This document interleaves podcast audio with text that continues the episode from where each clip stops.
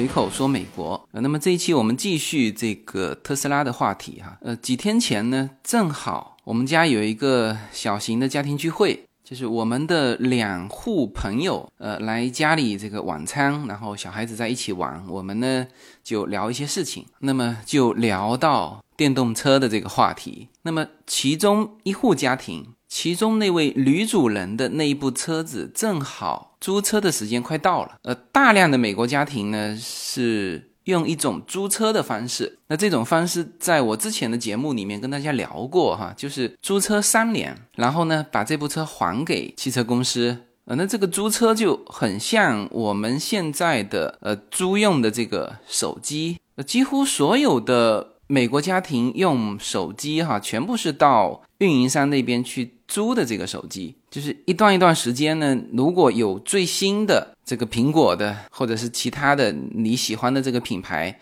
最新的新机出来，你只要到了这个时间，你都可以换。那么你每个月都是交固定的钱。那么这种好处就是你一直可以用新的这个手机。那么说到车子，那么就是你三年之内，你其实都是用新车，因为大家知道有很多好的车子呢，啊，特别是。德系的这些车子，它车身折损很厉害啊。比如说我的第二部这个宝马 X 五，它如果拿去卖，估计啊现在价格也是砍半。就是如果用了三年的车子哈，还不好卖。然后呢，这个你开了三年以上，车身毛病不就很多吗？那么就进入这个呃吃钱的这个这个通道啊。所以在美国，蛮多的人他是用租车的方式。啊，那么租车的好处非常多，包括了租金呢就可以用来抵扣你的收入什么的。那总之租车的这种好处很多，这里就不展开了。那么他正好有一部车子，就他开的有一部车子要到期了。然后在上一次他单独到我们家里来的时候呢，我跟他说过这个那特斯拉的一些好处，那他就很很希望说下一部车换车的时候直接能够换成这部车。但是呢，她老公对于电动车还不能接受，所以在这个餐桌上有一个关于电动车的一个讨论。那她老公在美国三十多年了哈，很小几岁就到美国来，现在是只奔五的人，所以很多东西和在美国多久完全没关系哈。你是保守还是超前？呃，对于这种新鲜事物的接受程度，这个。那甚至有很多老美，那才叫保守，是吧？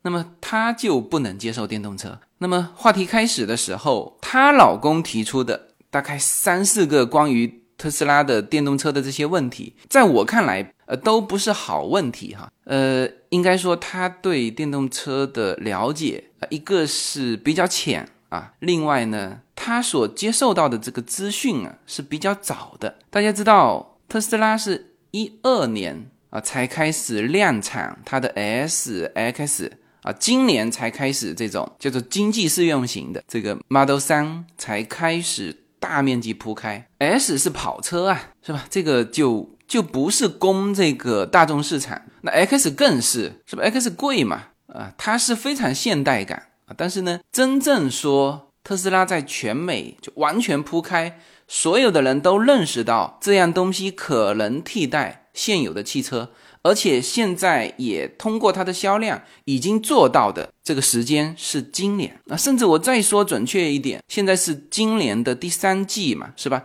第二季它的 Model Three 才开始这个量啊，数据啊才开始上来，所以他对于电动车特斯拉的了解，所有的东西是过时的，这是没有问题的。那那么我们先看看他提的这些问题哈，虽然不是好问题，但是我觉得应应该很多人都有他的这些问题，因为他本身不是宅男，他和就是老美的家庭没有差别，他的动手能力极其之强，这个驾船出海钓鱼，自己动手去他家吃这个烧烤，他会做一手好的厨艺，什么去他家要最好是吃晚餐的时候，午餐你不要吃啊。这个留够肚子去他家吃啊，所以属于这种人不是宅男。那么你看他提出的问题，第一个问题，他先感叹了一下，哎呀，他说特斯拉不行，他这个电动车技术啊还不成熟。这个啊，这是很多人会提的问题哈，就是它实际上是一个极其模糊的概念，也不想了解。那么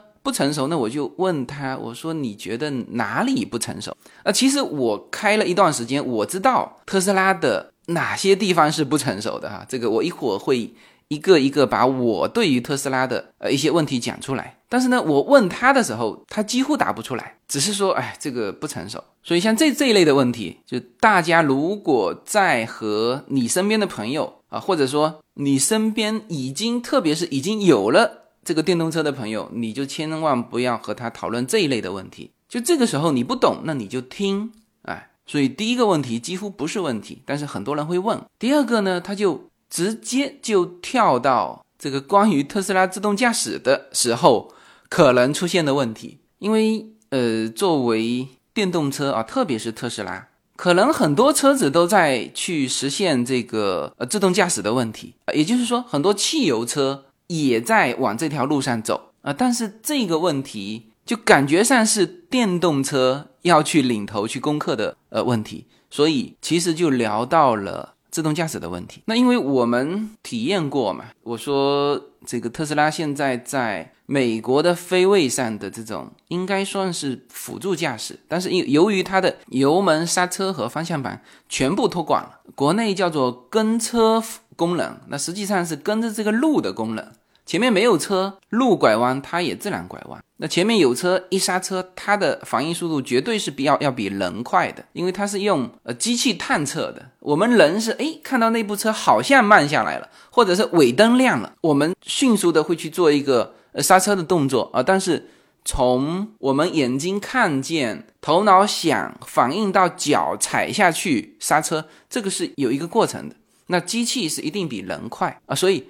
这些东西全部托管了。那么现在又增加的功能是打方向灯，它就直接变道。呃，这个这个功能是非常好的哈。在美国开车，我最早说随口说美国的时候，其实就是从说美国开车开始。因为在美国开车跟国内不一样，它非常危险的一个时刻就是就是变道的时候。我们去考这个驾照，它这个考官啊，一定要。看到你变道的时候，除了打灯之外，这个头啊还要回过去，就是你要去看你的右后车门啊，或者是左后车门的那个位置，那个是一个盲点，有没有车？那么特别行驶在高速路上，就一旦你这个工作没做，或者是你没看见，那么会出问题的啊。所以我们才说，在美国是叫做超速变道，而不像在国内是减速变道。那反正不管超速减速。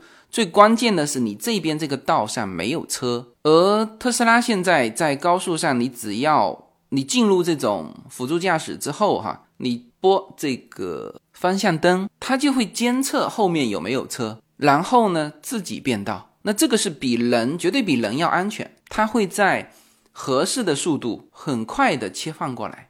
那么这个功能我们用过无数遍了，我们觉得非常的舒服。当然。这这个功能不必进入到自动驾驶哈，你在正常开车的时候，呃，像 X 是有两个屏幕的，就是在中控有一个大屏幕，这个所有的特斯特斯拉车子都有，但是它在它的前面，就是你原来里程公里数的这个仪表盘上面还有一块屏幕，那么在那块屏幕上，你就可以看到你身边的所有的车子，如果你的左后方。有一部车子，它会显示出来，这就是特斯拉的这个车身里面有八个摄像头、十二个传感器，它起到的作用。那么，如果你升级到九点零版本啊，它还能够区分车型。呃，我这几天就看到了，就是大的车它会显示，哎，这是公交车，就是它的你的车子是。有颜色的嘛？那么周边的车子是灰色的。那么现在的车型都显示出来。那么这种自动驾驶啊，当然现在还叫辅助驾驶，因为它必须人在车里，而且一段一段时间要用手啊。我之前他说你用手搭住方向盘就可以了。我那时候开的时候就是就也用手搭住，但是呢，它方向盘转的时候，我手上不着力，就是。它转，我立刻随着它转。我以为是一个是触摸这个方向盘，还有一个是我以为是用手啊，就是捏这个方向盘啊。结果都不是，就是触摸和甚至我用手掐这个方向盘，它还会显示我手没在方向盘上。它会一直会提醒嘛。那么后来我知道了，其实它是在方向盘，就是说你要稍微的动一动方向盘，当然你又不能动的太多，一动的太多，它的方向盘托管功能就解锁了啊。这这就是它的辅助驾驶恢复到你人为驾驶的这个动作，就是你一踩刹车，你的全部啊托管的这些全部解除。但是呢，你如果是只动方向盘，就比如说你自己开始。拉过来变道，它方向盘托管没有了，但是呢，那个油门和刹车还在托管着，因为它这仪表盘上有两个蓝色的标嘛，一个是速度，一个是方向盘。你这个时候会发现方向盘已经变灰色的了，但是速度依然是蓝色的，所以这个时候你发现该加速的时候它依然加速。那当然它是就是跟车功能依然有哈，只是说你用你的手工把它变道了，所以它这个就是手工。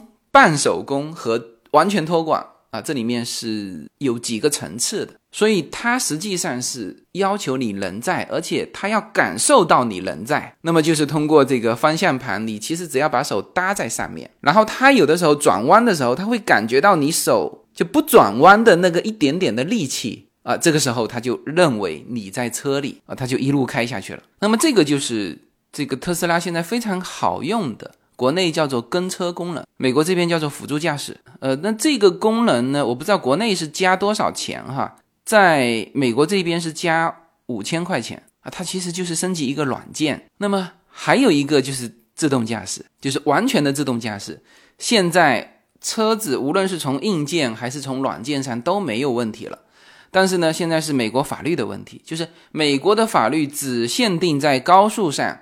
你可以就全部托管，但是呢，你一旦下高速，它就自然而然的啪全部解锁，就是回到你自己车子开的这个完全手工的这种模式来。那么就是它在就是在 local 就是在普通的街区能够开动这种自动驾驶的，还法律还没通过。OK，那么这里面就说到我这个朋友啊说到的第二个问题，就是既然当然，这里面已经无所谓，说是在 local 里面是自动驾驶，还是在高速上自动驾驶。他其实担心的就是高速上自动驾驶，就是说你已经实际上是完全托管了，你的刹车、油门、方向盘完全扔给了这个机器了。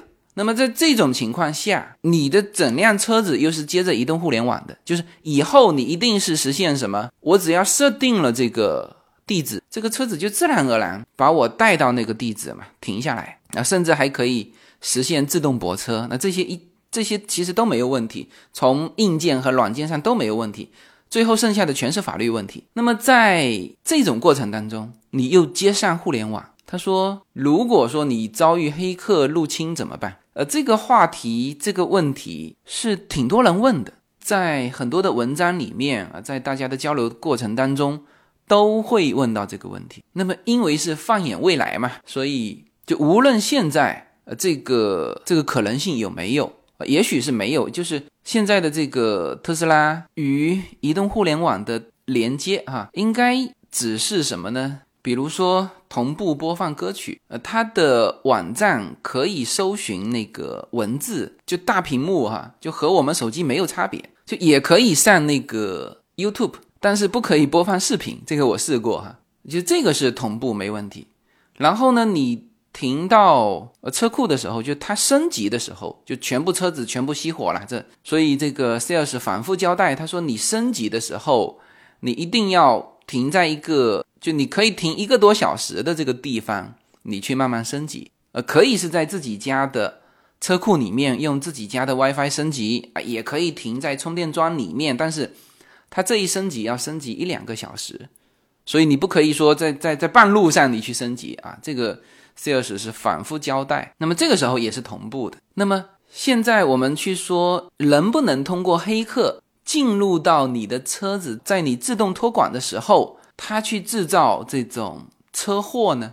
呃，这个不是说不可能，就是当你自动驾驶的时候。有可能通过后台去改变你的车子驾驶的一些模式啊，比如说你不打方向灯，它的后台操纵你打方向灯，然后车子就变道了；或者说它直接就更改了你的这个大屏幕上的目的地。我觉得这些这也是我的想象哈，应该是可以做到。我们的特斯拉有两个这个钥匙，你知道特斯拉的那个 X 的钥匙是两辆黑黑的小车嘛？这就是特斯拉的钥匙。那么我们的特斯拉呢，很很有现代感的一个地方就是你可以不带钥匙。那么不带钥匙用什么控制呢？用手机控制。所以呢，我跟叶子都下载了呃那个 A P P。那么那个 A P P 就可以控制解锁，呃开门还不可以，就开门必须用那个钥匙。但是我们有的时候不带那个钥匙，那就是用手机就要只要把它解锁了，是吧？我就可以呃进去开。那么它里面除了解锁功能之外，还有什么呢？还有就是你没有到车辆上的时候。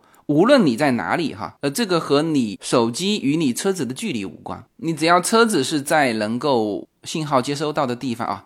这里面说一点哈，就是车子里面装了一个五 G 的一个芯片，就运营商的。那这个国内如果有开过特斯拉车子的也很清楚，就是就是这个这辆车本身有一个电话卡，它可以接收信息，可以打电话啊。这个顺带提一下，就是你只要你的手机和你的车子都有信号。那么你无论车子你的车子在哪里，它都可以遥控到这部车子。比如说，在进入这个车子之前，我先开空调啊；比如说，我让这个车子啊响喇叭，因为我不知道车子在哪里啊。那这个距离就比这个有遥控器的时候远了。因为我们正常如果找车啊找不到，按遥控器没有声音，就说明什么？就一定范围之内你还没走到。但是这个功能你在好远的地方，它就可以先叫了。呃，当然这个功能也用不上，因为你的这个手机啊，可以看得到你的车子在哪里，准确定位。啊，这个定位不仅是在你找车的时候，就是比如说叶子开出去，它开到哪里了，我都可以通过我的手机的 APP 去看。我可以看到它正在加速，正在减速，停在什么路口，就是车子里面的参数我也能看得到，然后它车子的位置我也能看得到。所以我们说。用这种车子有没有隐私呢？没有隐私。那么我们后来还讨论了很多关于隐私，就是在未来你的隐私到底能不能保护好，或者说这个隐私的双面性。就很多人只是考虑到说，哎呦，我暴露的我的隐私，但实际上这个车子的还有一个优势就是你不用买防盗险，就是你的车子无论在哪里也丢不掉，是吧？我一看我就知道这车就即使是被偷了。我手机也知道我的车子现在在哪里，而且它的它几乎完全没有滞后。我有的时候站在门口等这个叶子回来，就是我看着他的车子到我家门口，他的车子也正好到家门口，就半秒的滞后都没有。那么也就是说，用我的车子的手机，如果说我是没敢试哈，如果说他在开车的过程当中，我去按那个找车的喇叭的时候。他的车子的喇叭能不能响呢？呃，可能是不会响，但是这个不会响是是他设置的，就是他设置你不可以这样子控制。但如果说遇到黑客，是完全可以的。呃，就是他的这种互动是有了，管道是有了，只是说他设置了这个功能。当然，这里面我们划分两头说，第一，这个车子的权限啊。是有优先顺序的，比如说你的车子开动过程当中，很多遥控的功能就自动失效，它你不可以遥控它啊。比如说叶子在开的时候，我去遥控它，什么风扇开起来，风扇关起来，它可能就不让你做到了。那再比如说我人工驾驶的时候，我没有进入自动模式，你电脑不可以直接进入，就是抢夺我的人工的这个驾驶的权利，这肯定也很好做到。就我不播到这个自动驾驶，你电脑没法接管，是吧？然后进入自动驾驶之后，后台没法去更改我的目的地呀，或者是操作接收我的这个自动驾驶的这个模式，这些我觉得从电动车的这个角度啊，它一定这个层次会分得很清楚。OK，那么黑客还有没有可能入侵呢？呃，其实还是有可能，但是它的代价会极其之大。它要突破，等于是特斯拉的后台就无数为这个设置的壁垒，它能够搞定你这辆车子。那么，嗯，你看哈，我是他只是提了一个呃有没有可能黑客入侵的话题，那我实际上是按照刚才跟大家讲的这个一步一步给他展开。就当我展开到这里的时候，我就跟他说，那那如果你是别人愿意花这么大的代价去搞定的呃一个人，那他其实还有其他的方式啊，他直接找两部车把你车拦下来不就好了吗？是吧？比如说要劫持你啊，要搞车祸啊，是吧？他直接后面开一部车撞你不就结了吗？需要花这么大的代价吗？是吧？这个时候他老婆还说了一句，他说：“你以为你是谁呀？是吧？”这个就是这个道理嘛。就像我们现在用的手机，我们其实也是满用满去啊，但是所有。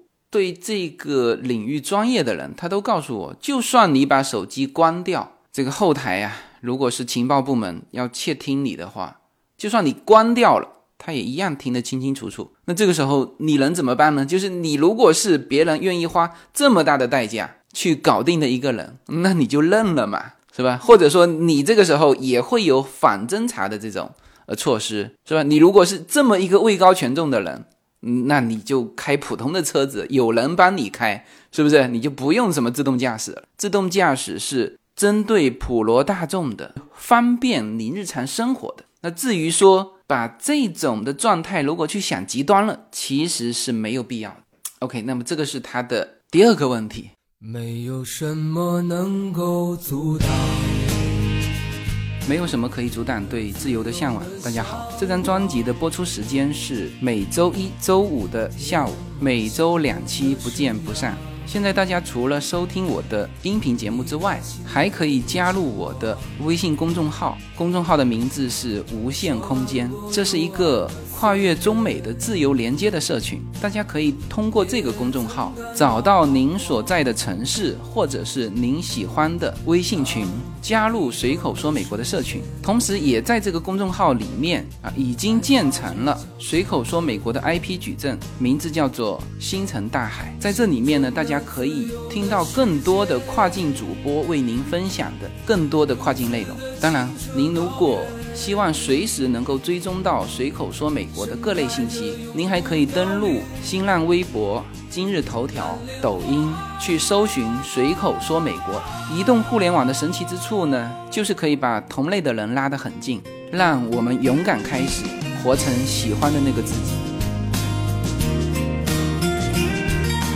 那么第三个呢，他就说到一个，他说特斯拉现在。不成熟的地方还有一个，如果说它出现故障，大部分的人呢没有接触到这么一个新鲜事物，不知道该怎么施以援手啊。比如说你的车子撞击之后着火，那么所有的汽油车大家都知道该怎么，就是施救的人员啊，知道怎么灭火，怎么把把你从车子里面救出来。那如果是特斯拉，就施救的人员可能束手无策，他不知道该怎么灭这个火。不知道怎么处理这种电池着火的，呃，电池着火跟汽油着火是不一样的，呃，那么这个问题倒是一个好问题，就是它其实是涵盖了除了什么电池着火之外的所有的各种故障，呃，那么这个问题我们后来呃问了我们这个卖车的那个 sales，他也知道这个案例，呃，之前出现过这种，就是反正但凡现在特斯拉的问题，每一个问题都是急剧放大，就有点像美国的这个校园枪击案一样。呃，每发生一起，全美国都知道。特斯拉也是，哪个特斯拉说着火了，或者特斯拉出现什么问题，因为你是新鲜事物，特斯拉的人也很无辜，感觉就是说，他说特斯拉的事故率是普通车子的三分之一，但是每一起都会被社会关注，那这个没办法嘛，你是新鲜事物嘛。那么他说之前就有过特斯拉，还不是撞击，它是撞完之后，它底部。的这个电池啊，地板摩擦。他说，一五年之前的特斯拉的车子，那个底板啊，没有装一个，就是路面和电池呃之间的那个底板没有装。这个从这个设计来看，这个特斯拉也是够够有现代感的哈。就这个底板敢不装？大家知道，电池特斯拉的电池啊，是全部放在汽车下面的，就是底盘的。这个有一个好处，就是你开起来非常非常稳。其实特斯拉的整个车身上面，它的材料都是用铝板做，很轻很轻，所以它那个门啊，就如果你喜欢德系的那个车子，砰那种门的声音哈，很厚重的声音，哇，那你看到特斯拉的门，那你就会觉得就是就是塑料，它的所有的重量是在底盘，所以整个车子开起来是极其之稳啊，这个是它的优势。那它不好的地方就是，万一底盘摩擦。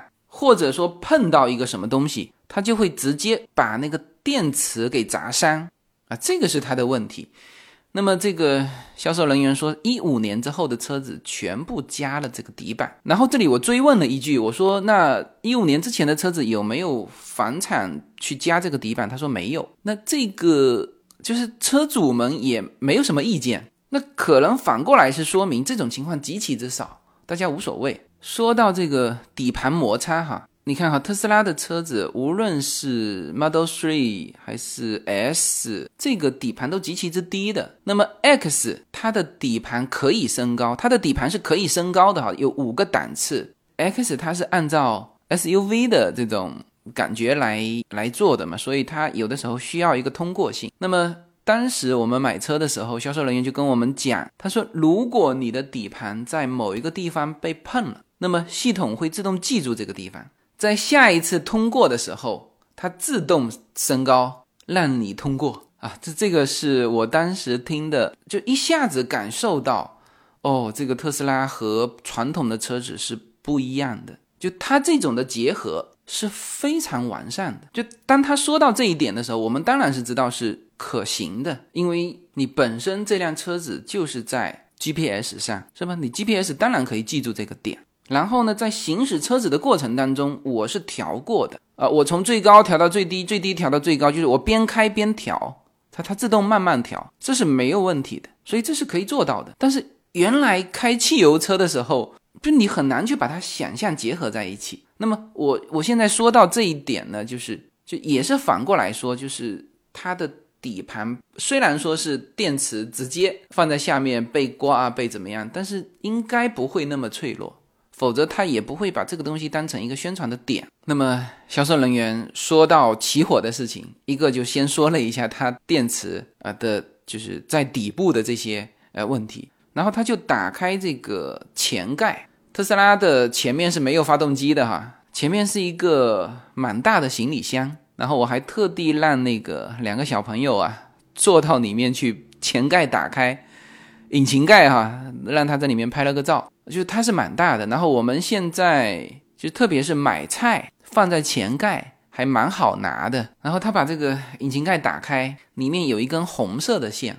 他说这根线就是就是无论你电池出现什么样的状况，着火啊或者发热啊或者是怎么样，咔嚓把这个剪了，这个电池跟车身就全部就就脱离了啊，就是等于是把这个这个这个电路给断掉了。他说可以这么解决。他说是现在可能有一些消防人员不知道，就不知道该怎么做。但是我觉得这个是蛮简单的嘛，是吧？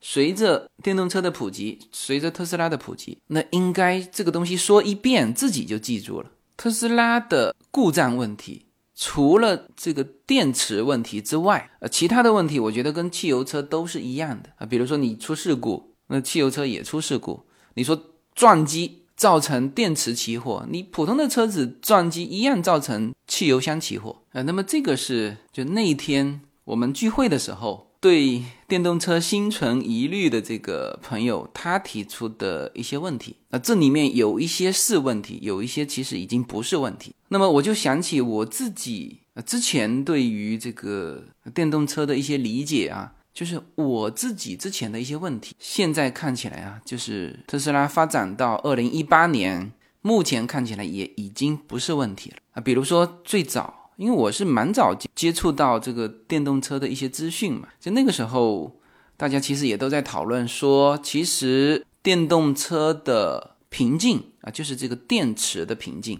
那现在其实也是一样的，只是说目前慢慢进入到大家。可以接受的领域啊，比如说以前的充电问题，是吧？你当然你在家充没问题，六个小时。但是你一旦开到外面，这个时候呢，你就需要有快速充电桩。而之前快速充电桩的这个充电时间还是蛮长的。你像 X 刚刚推出来的时候，一二年、一三年左右吧。那个时候就算是快速充电桩，你也得充一个多两个小时。但是现在正常就是三十分钟，三十分钟，你当然你不可能把车子完全开到没有没有电嘛，是吧？然后你充的时候，你也不会说把它充满，其实你只要充到百分之八十五就 OK 了，就够你开到下一站的那个充电桩。因为这个电动车的这个电啊，它越充到后面所耗费的时间越长。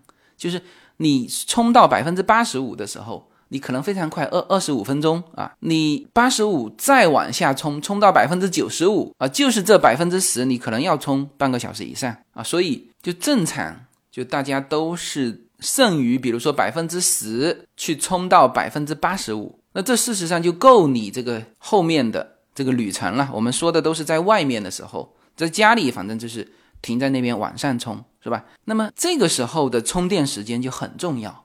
就如果说要充一个半小时，和你充二十五分钟，这是完全不同的概念。二十五分钟可以车子停在那边，一边充电，一边这边买一杯咖啡，或者是小孩子这个上个洗手间，回来时间就差不多了啊。所以充电的问题啊，现在已经慢慢的让我们接受了。那么更何况说，呃，这当然是就是乐观的面向未来的哈，这也是特斯拉的已经提出来的一个计划，就是换电池。就以后的特斯拉的充电桩是什么样的呢？就是你开开上去，它啪把你车子固定在那里，然后呢后下面是机器，就直接从你的底盘把你的这个电池卸掉，迅速给你咔嚓换一个新的这个电池上去。那么这个时间只要三到五分钟，这是特斯拉今后五年内想要实施的一个计划啊。当然，这个计划能不能实现，或者五年内能不能实现？看这个公司的发展，那埃隆·马斯克还很多计划呢，是吧？得看他能不能做到。啊，但是我是对于未来是很期待的啊，也很乐观的啊。甚至我觉得，如果加把劲，就这个，就这个不是技术上的问题啊。就像我可能后面还会提到的，就是这个新的电动车厂家，其实都是老车企了，就比如保时捷。它今后遇到的最大的问题都不是车辆本身技术上的问题，是你的充电桩在哪里啊？它的这个八百伏的那个充电桩是吧？你知道现在快充快速充电桩，特斯拉是三百八十伏，它这个已经电路改造就三百八十伏是工业用电嘛？国内的工业用电也是三百多伏的，那么八百伏的，你这个要经过多少电路改造，你才能完成一个八百伏的？这叫超级充电桩，这很难做到的。而且现在特斯拉的充电桩，事实上是在跑马圈地，就是现在它的充电桩是只开放给特斯拉的车主，它不放不开放给其他的。你当全球布满了特斯拉的充电桩、超级充电桩之后，我觉得对于像保时捷或者是其他的车子，它再进入这个领域也是一个门槛。当然不是说不能解决。但是，就像现在我们的这个超级充电桩去面对汽油站的时候，如果有那么多的加油站，其实也没有里程焦虑这个问题，就是还还是不够多嘛。包括在加州，但是我觉得发展到目前，电池充电桩充电时间已经进入到我们家庭可以接受的范围了。所以，我们可能哈，这个天气再冷一点，我们会开到。大概这边开过去两百多迈的一个地方去滑雪，那我就准备开这个特斯拉 X 去。那么途中就只有两个超级充电桩，而且我这一路上去是上坡，特别耗电。那我也有里程焦虑啊，但是呢，它够用啊。你在家里充满就可以到那个充电桩，就一站一站，它现在至少给你够用。而其他的这个品牌的车子，你的充电桩在哪里？这个是我原来担心的一个问题，充电时间、充电桩，那现在解决了。好，那还有什么呢？还有关于电池，这个也是我们大概几年前对于电动车有没有未来讨论的一个就分量蛮重的一个话题。就是这个事情能解决，我们就可能买电动车；那不解决，就肯定不会买。什么呢？就是电池的寿命问题。因为整辆车子，我们当时说电动车的主要的成本是在于这个电池。这是当时哈，现在应该这个不断的电池在降低。那么一旦这部车子，比如说现在的汽油车发动机啊，它可以跑十年，呃，甚至在美国二三十年的老爷车你都能看得见。但是如果是电动车，你的电池寿命多久？就是当你这块底板的电池呃不能用的时候，那你这辆车也报废了嘛？是不是？所以当时才有这么一个，就当时的结论说这个电动车不行，还不能买。就就不划算嘛，就用不了长久，就觉得这个印象当中这个电池用不了长久，所以这个车子用不了长久。那么这个问题现在是什么情况呢？目前哈，呃，其他电动车我不太清楚。那么特斯拉的政策是电池八年是保修，呃，也就是说八年之内你的电池它有一个好像是损耗是百分之五还是多少，就低于这个你都可以去换电池。那当然它的电池是模块化的，它不是整块给你换掉，它是其中哪一些电池寿命缩减了。它就给你换那些电池，呃，据说那个电池是就和我们现在这个手机稳定器，就是大家有拿那个自拍的那个有一种稳定器嘛，就是就是那个里面的电池和特斯拉的电池是一模一样的，就是那么一节一节，它把它拼起来装在底盘上。那么这个时候哪些电池坏掉了，它一检测就检测出来了，那把那些换掉。它在这八年的时间内，一定能够维持你的电池是性能完好的啊，可以正常使用的。那么究竟这个电池的衰减是如何的呢？我们知道，它这个电池最重要的一个指标就是衰减度，就是原来我充一次电，比如说可以跑两百三十多迈，但是呢，这个五年之后我只能跑两百二十多迈，这就叫。电池的衰减，那么这个衰减，呃，大家其实到网络上可以看到很多的指标哈，因为特斯拉的 S 和 X 都才推出来四年，所以你所有的数据就是这四年的数据。当然有一些它有一些做实验的车子，它跑得很远。你看哈，这里有一个电动车的组织针对特斯拉的 Model S 做了一份调查，这份调查使用了四百九十五辆车辆的数据，那么这些车子是。平均每年开一点七万英里，那么。最后报告的结论是，呃，这些车型在最初的五万英里平均会有百分之五的动力损耗，接下来这种退化的速度会减慢。那么这个和我们的这个特斯拉的销售人员他自己是也是开特斯拉，他说他特斯拉的车子开了四年，大概电池的损耗是在百分之四。哎，那这个东西我就觉得可以接受了。那么我就开到八年嘛，我开到八年之后。如果电池低于什么百分之十，或者是多少更低，那我就可以要求他换嘛。那刚才说过了，他换对于他的成本也不大，他就是帮你坏的电池组块。换掉，它不是给你全换，因为有一些是好的，是吧？再何况说八年，我相信啊，电动车都不要说八年，三到五年已经进入一个全面普及的一个时代。那那么，如果到时候特斯拉是就是充电的时候是用换电池的方式，那不是肯定是保证每一次换下来的都是新的电池嘛，是吧？所以往这个远方看，往未来看，我觉得这个问题一定也是能解决。OK，那么呃，那么这一期呢，可能就又只能说到这里了啊，时间的关系。那么我喜欢是把一些东西说得很细哈。那么这一期等于是把呃特斯拉的关于电动车的就常见的那些其实已经不是问题的问题，就列出来分析了一下。那么这个话题呀，这个内容啊，还能够继续说下去。所以现在这种一周两期，我就可以其实是可以。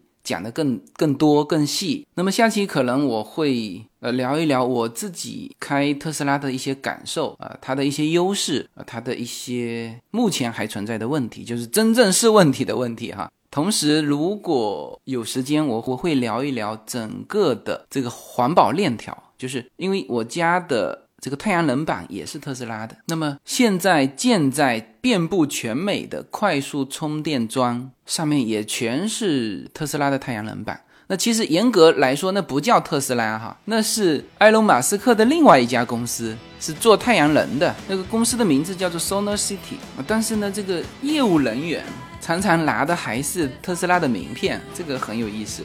所以呢，后面还会有这么两块的内容和。大家来分享汽车的未来啊，甚至也可以说是城市的未来，因为这里面涉及到能源的问题，涉及到环保的问题。好，那么这一期就先到这里，好，谢谢大家。